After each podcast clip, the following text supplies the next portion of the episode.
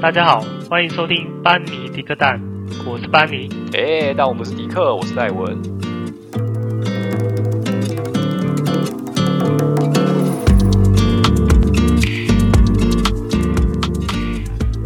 Hello，大家好。那今天只有我，只有戴文。为什么呢？因为班尼他最近有比较忙，所以今天就我一个人唱 独角戏。我不晓得这个状况会是顺利还是不顺利，我自己也不晓得。因为自己自己一个人讲 Podcast 真的是非常的非常的奇怪啊，就是一个人对着空气中在讲话，那对面并不会有任何声音给我回馈这样子，所以。算是一个新的体验吧。其实我有时候听其他 podcast 从两个人变成一个人的时候，会觉得听的人可能会觉得有一点尴尬，但是同时又觉得哦，他们真的是蛮厉害的，有办法克服这样的一个氛围跟环境。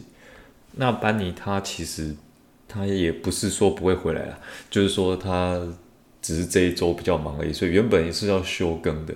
但是我觉得我还是有一些话想要说，就是想要分享一下最近的事情哦，给大家，因为觉得好像之前有停更过一周两周，会觉得好像有一点，嗯，这个礼拜该做事好像没有没有做到一样，因为我们现在也已经是两个礼拜更新一次，如果偶尔停的话，会变成说是三。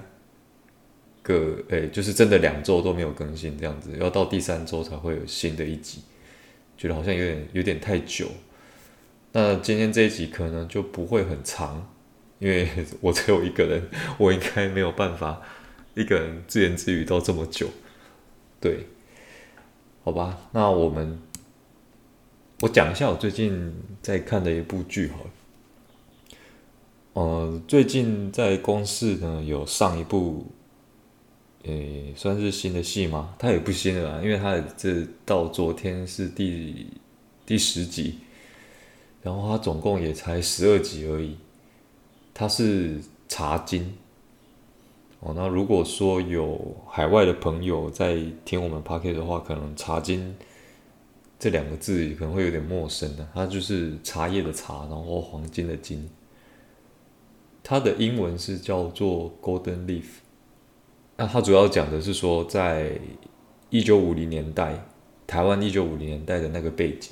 那台湾以前就是有几个比较强势的的，算是经济农业，像是茶叶、樟脑还有蔗糖这几项。那茶叶就是其中的一个很重要的经济作物。那这部戏呢，主要就在讲说，台湾在一九五零年代的那个时候。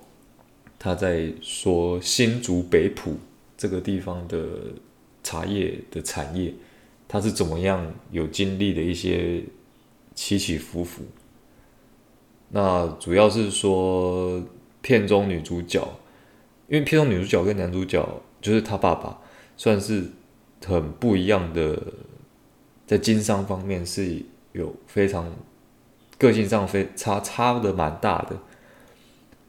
原本在剧情的前半部看起来是，就是日光的茶厂，这间公司叫日光茶厂。日光茶厂看起来就是快要倒闭了。其实如果大家有去看 PPT 还是其他下面的，还是网网友的评论，会觉得说日光茶厂为什么老是 每一集都好像要倒闭？对，因为他可能剧情需要来有营造给他一些危机感。那主要就是讲述说，呃，女主角就是日光茶厂老板的女儿，她是怎么样在那一个年代底下用她的商业头脑，呃，商业头脑去一次次挽救日光的危机。对，那这整部戏主要的发音它比较特别，它不是国语，也不是，就是说不是中文，然后也不是台语，它其实是非常多的语言。那主要是以客家话为主体，那片中可以听到日文、呃英文，还有中文，还有台语，那当然主要是客家话。其实这个有一部分反映到当时的环境，因为在一九五零年代那个时候是，我记得刚开始第一集是讲的时候是民国三十八年，民国三十八年大家应该会对这个数字蛮有印象，因为民国三十八年是就是国民政府撤退来台湾的时候，那个时候台湾刚经历过日本殖民，然后美军开始援助。接着国民政府来台，所以那个时候的台湾人，可能跟现在比起来是 每个人民的语言程度非常高。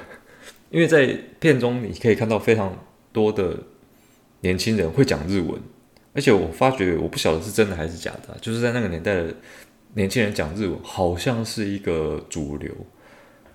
呃，女主角叫做艺兴。那艺兴在跟她的好闺蜜在讲话聊天的时候，或是跟比较年轻的朋友在讲话聊天的时候，就是那个时候有受过教育的年轻人，基本上他们都是用日文在交流。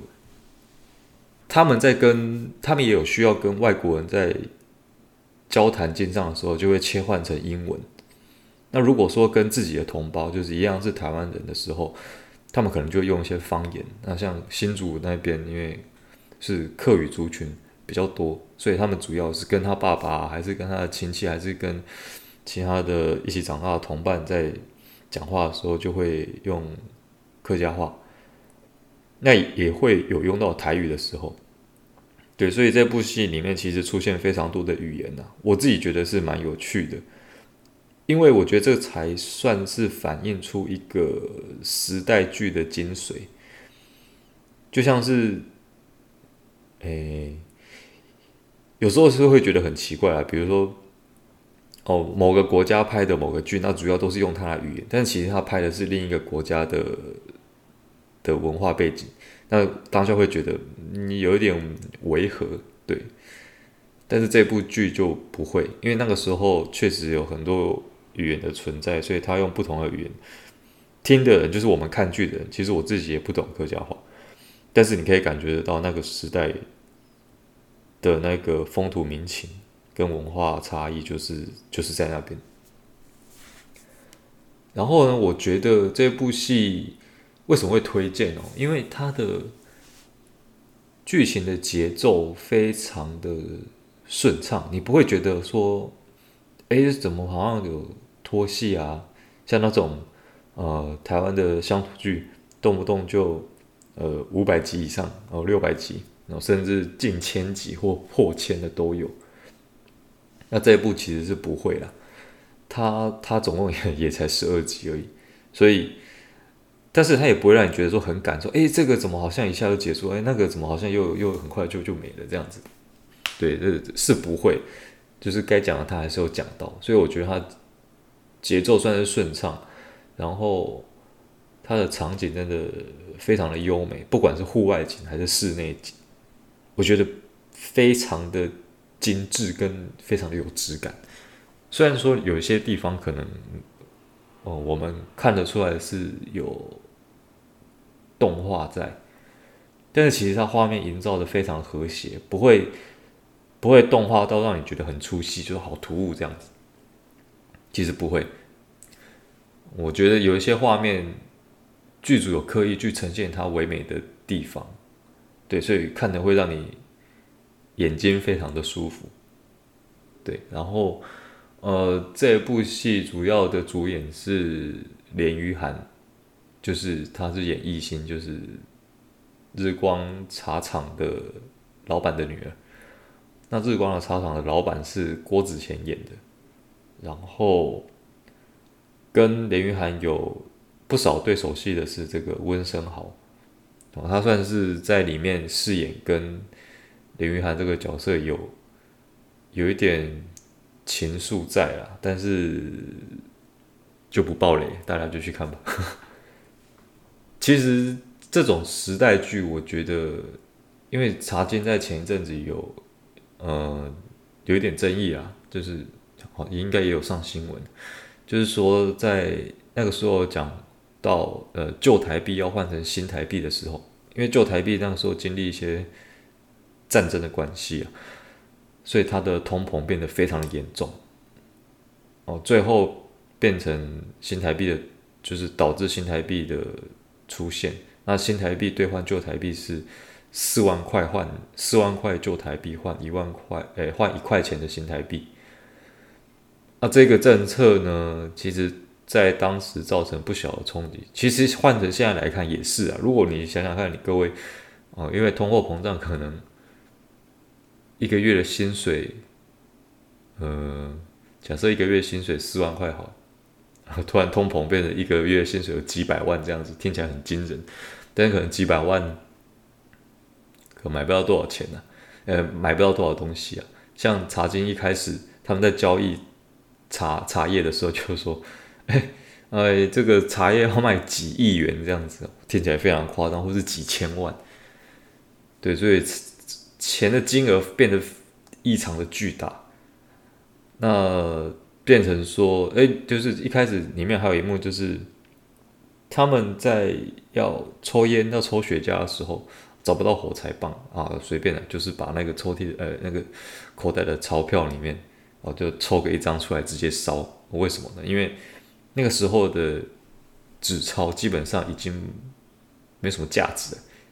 那张纸钞的钱，搞不好比一张白纸的钱还要还要薄。就说一张白纸的价格都比一张纸钞还要高，这样子。所以就看得出来，那个时候通膨其实很严重。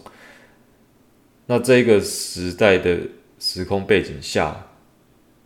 就有产生出呃新台币要旧台币兑换新台币的政策，那造成的冲击就是说，当时可能有些人不谅解，一些商人会觉得我钱就是直接要除以这个四万块这样子。那这个政策呢，在剧中的演出是说以美国这边为主导，就是美国要求说那个时候的国民政府是。应该要推行货币改革，但是实际的历史上应该是由国民政府主导来这来这个进行货币改革。那可能呃有部分人会觉得说，你一个时代记忆曲解历史，然后会造成大众的对于历史的算是混乱嘛，就是有点混淆这样子。不过，我个人认为哦，这种时代剧它的历史的真实性，我觉得算是其次了。当然，公司后来也有做出一些公开的道歉跟说明，说这部分确实是他们的疏失之类的这样子。对，可是我觉得没有必要因为这样子去挞伐这些演员，或者是说，呃，就说啊，我拒看啊，我就不要看这样子。我觉得真的蛮可惜的，因为。郭子乾、连云涵跟温昇豪还有其他的主演啊，在这部戏里面表现真的是非常好。我觉得，如果说因为这样子你就不去看他，对演员来说，我觉得也不公平，因为他们真的是你看得出来，他们演技真的就是在那边就非常好。那你也会因为就是没办法看到一部这么精彩的好戏。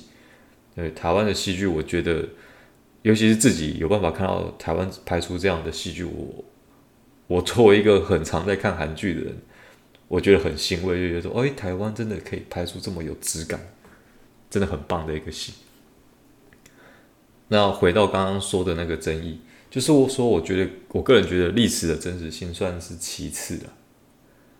对，因为它并不是要去，它并不是算是一个纪录片或者是什么，就是说以一个历史真实性为为一个呃卖点的一部戏剧。对，所以说我觉得说你我你要把看一部戏像看历史课本一样，我觉得有点太沉重了。那当然看的人自己也要有办法去怀疑说，诶，他这部戏可能他演出来的部分可能可能不是真实的，不是说全盘的相信啊。所以说他就算有这个争议啊，我觉得我我个人觉得还是 OK 的。对，我不会觉得说啊，就是他都造假什么的，我觉得这太沉重，真的。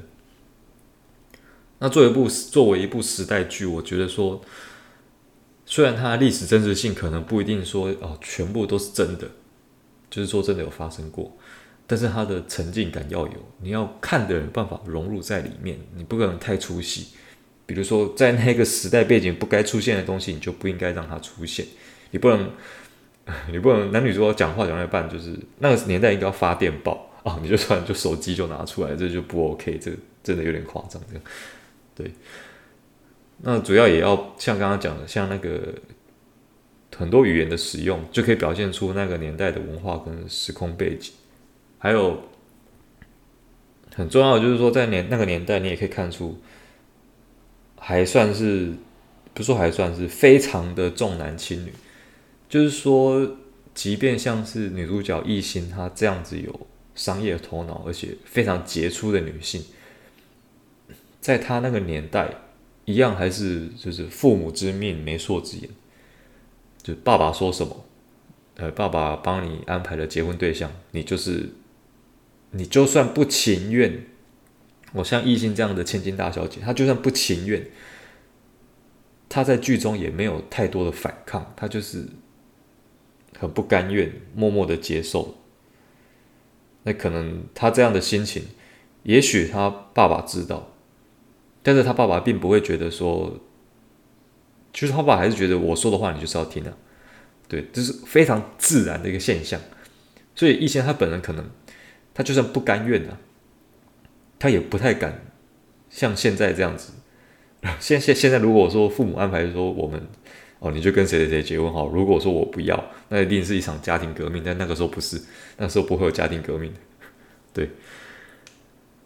你可以看得出，在这部戏里面，身为一个女生，在那个时候其实是很无奈的。就算她真的很成功，在大部分的眼里，她都会觉得说啊，她就是呃某某人的女儿，或是某某人的太太，她不会是一个像现在很多女性的 CEO 这样子，不会说就是一个比如说。啊，想不出来是谁？对，就是说一个女，一个作为女性的代代表性的角色，不会直接想到她，而是某某人的谁谁谁这样子。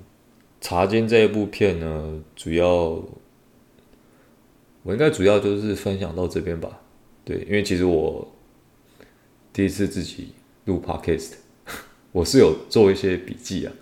对，因为笔记一直写到这边，所以我也讲不太下去。哦，讲一下最近的生活好了。嗯，十二月底要到了嘛，就二零二一年快要结束了。那其实我自己没有说非常的喜欢这个活动啊，但是也没到没有到很讨厌啊。就是年底公司有办一些哦交换礼物的活动啊，我不知道的，可能各位也觉得会不会有人跟我一样觉得说啊，交换礼物真的很麻烦，因为我自己不喜欢送那种很不实用，就是就是 买来你也不知道干嘛。对，但是但是又想要有创意，但是偏偏很多时候就是创意跟实用很难很难兼得。有创意的商品通常就不实用，有实用的商品通常就没创意。对啊，所以、呃，想了很久啊，最后决定说送了一个抱枕跟毛毯，觉得应该 OK 吧，大概就是这样子。